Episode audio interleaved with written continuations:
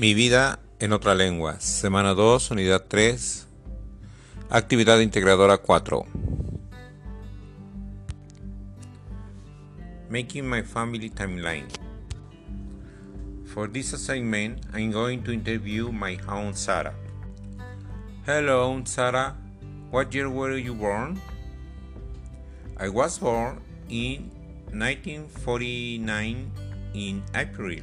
And where were you born? I was born in Puebla de Los Angeles.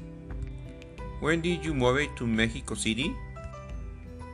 We moved to Mexico in 1964. In what year did you start your working life? I started working at 17 in 1966. When did you meet who your husband was? The years in the Olympics in 1968. When did you get married? The wedding took place in 1970. When was your first daughter born?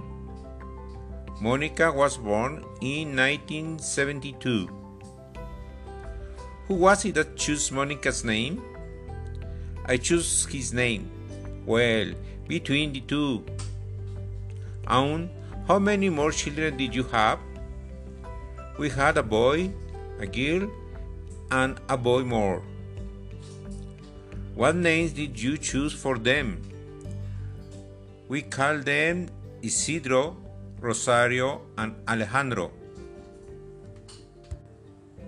Part 2 One tends to forget important moments on the lives of others, grasping only what matters to us in our own life.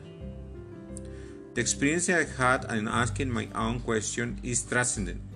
I saw how my own age lived up with memories that made her happy. Talking about the past with a family members allow us to understand a little more how they valued and lived their lives and everything that was important to them. This thought allowed me to feel that I don't have roots, something that every often eludes me.